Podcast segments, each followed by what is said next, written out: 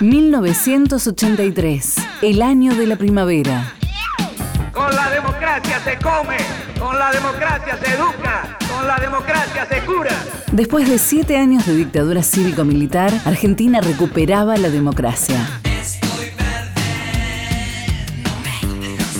En los meses previos a las elecciones pasaron tantas cosas. Las elecciones generales que se llevarán a cabo entrañan un verdadero desafío cívico que la historia nos plantea a todos los argentinos.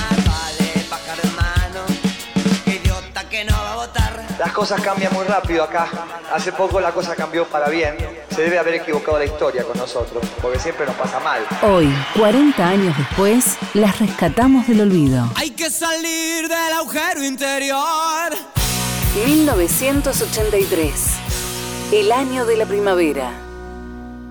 Esta grabación va a ser un poco al uso nuestro. El problema es que tengo que apurarme porque hay que meter todo este texto en menos de 20 minutos porque hay que ver la de botones que tiene este aparato. Hace dos días que lo ensayo y todavía me equivoco. Hay que volver a empezar. Pocos días antes de la asunción de Raúl Alfonsín, Julio Cortázar regresaba a la Argentina. ¿Cómo encontró la Argentina? ¿Era la Argentina que usted soñaba? Bueno, si volví es porque la encontraba diferente. Es decir, la encuentro como saliendo de una pesadilla después de 10 años de dictadura y de tiranía.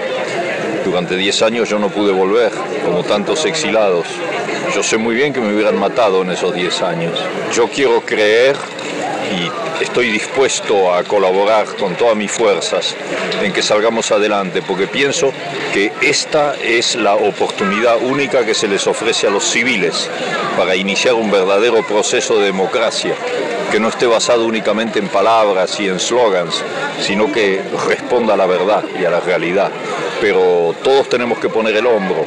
No basta simplemente con hablar de democracia para tener democracia. Hay que hacerla la democracia y todavía estamos lejos.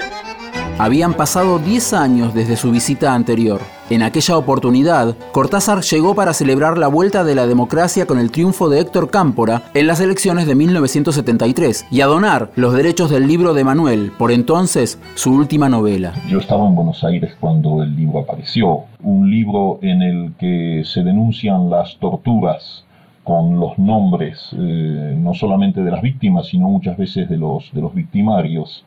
Eh, no es un libro que tú puedas escribir en, en, París y luego publicarlo en la Argentina y quedarte fuera. Era absolutamente necesario que yo estuviese allí.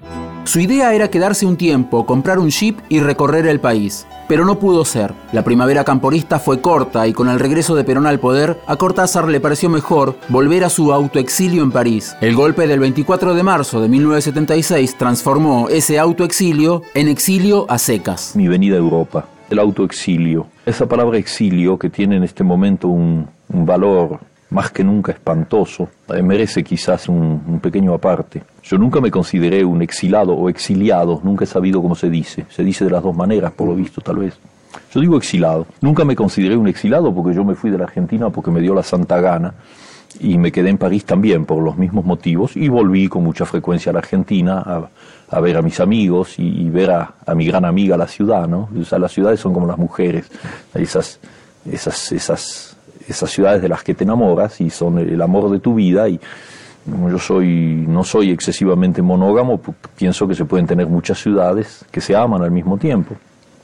Entonces esa vuelta a Buenos Aires nunca tenía nada que ver con un exilio. era simplemente alguien que viajaba afuera y vivía afuera y luego volvía.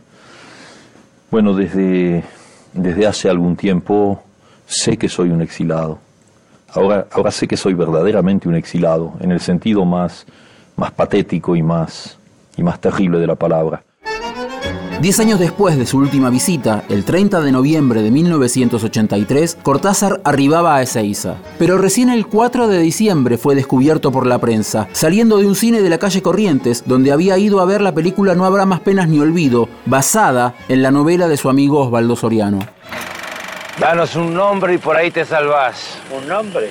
¿Con quién te ves? ¿Con quién hablas de política? ¿Cuál es tu mejor amigo? Ah, Torito. ¿Dónde está? Acá. Torito viejo y peludo. Cinco mil horas de vuelo. Ni tos tiene. Sos un boludo. Hacerte matar al pedo. La salida del escritor coincidió con una marcha por los derechos humanos. Alguien advirtió que ese hombre alto y de barba rala era Cortázar y empezaron los flashes de los reporteros gráficos. También los aplausos, los saludos y los abrazos. Algunos aprovechaban las librerías de la zona para comprar alguno de sus libros y se lo acercaban para que los firmara. Yo llevo a Buenos Aires puesto como otros llevan los zapatos y lo paseo conmigo en cualquier lugar, como emigrado, como exilado, como turista, da lo mismo. Eh, yo no cambio en ese sentido. La mejor prueba es que he vivido en Francia ya 32 años. 32 años bastan para que el 90% de la gente cambie de idioma, incluso los escritores, que empiecen a escribir en el idioma de su, de su nuevo país. Yo sigo escribiendo en español, y un español muy argentino además. Sigo escribiendo en él y escribiré en español hasta que me muera. O sea que no he cambiado ni voy a cambiar. El calor del público argentino contrastó con la indiferencia del presidente electo. Alfonsín no recibió a Cortázar en su búnker del Hotel Panamericano, donde se encontraba armando su gabinete en la previa de su asunción. La versión oficial responsabiliza a Margarita Ronco, secretaria de Alfonsín. Ronco había coincidido con el escritor en una cena y habían hablado de concertar una entrevista con el líder radical. Sin embargo, la secretaria olvidó agendar la reunión. Otros sostienen que algún asesor le aconsejó a Alfonsín no reunirse con Cortázar debido a su compromiso con la izquierda. Cortázar estuvo apenas ocho días en Buenos Aires. Una semana después de diez años de ausencia es muy poco tiempo, pero a veces basta una pequeña muestra para que amplificándola uno pueda tener por lo menos la ilusión de que, de que ve las cosas en su conjunto. Eh, es hermoso volver después de diez años de no haber podido volver y caminar de nuevo por las, las viejas calles de Buenos Aires que tanto significan para un porteño como yo y volver a sentir los, los olores y descubrir que las veredas están estropeadas como siempre, que no han cambiado, pero que tampoco han cambiado las cosas que me gustan. Ahí, por ejemplo, en esa mesa hay unos, unos jazmines, que es una flor que no hay en Europa, y ese olor que lo he olido anoche en San Telmo, por ejemplo, donde hay algunas casas que tienen jazmines, es para mí toda la, la infancia y la adolescencia. Es curioso como uno está unido a, la, digamos, al aspecto sensual de una ciudad, todo lo que toca a los sentidos. A veces después, fuera, no se va olvidando de eso, pero cree que lo ha olvidado. Basta volver a tomar el contacto para que las cosas nazcan nuevamente.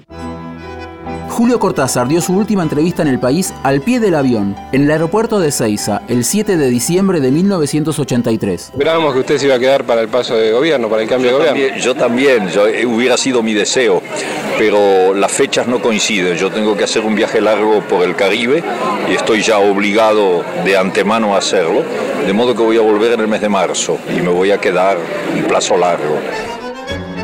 Sin embargo, Cortázar no pudo cumplir con su promesa de volver en marzo. Murió el 12 de febrero de 1984 en París. Aspiro a vivir mucho hasta el final. Aspiro a, a morirme teniendo conciencia de que hice de mi vida todo lo que un hombre puede hacer de su vida, positivamente hablando. Extraño la cruz del sur, cuando la semilla se alzar en la cabeza para beber tu vino negro medianoche y extraño las esquinas con almacenes, dormilones, donde el perfume de la yerba tiembla en la piel del aire. 1983, el año de la primavera. Texto e informe, Leo Acevedo. Producción, Leo Acevedo, Fran Aquino y Carlos Uboski. Edición, Ignacio Guglielmi. Una producción del área de medios digitales de Radio Nacional. Extraño tu voz, mm, tu caminar conmigo por la ciudad.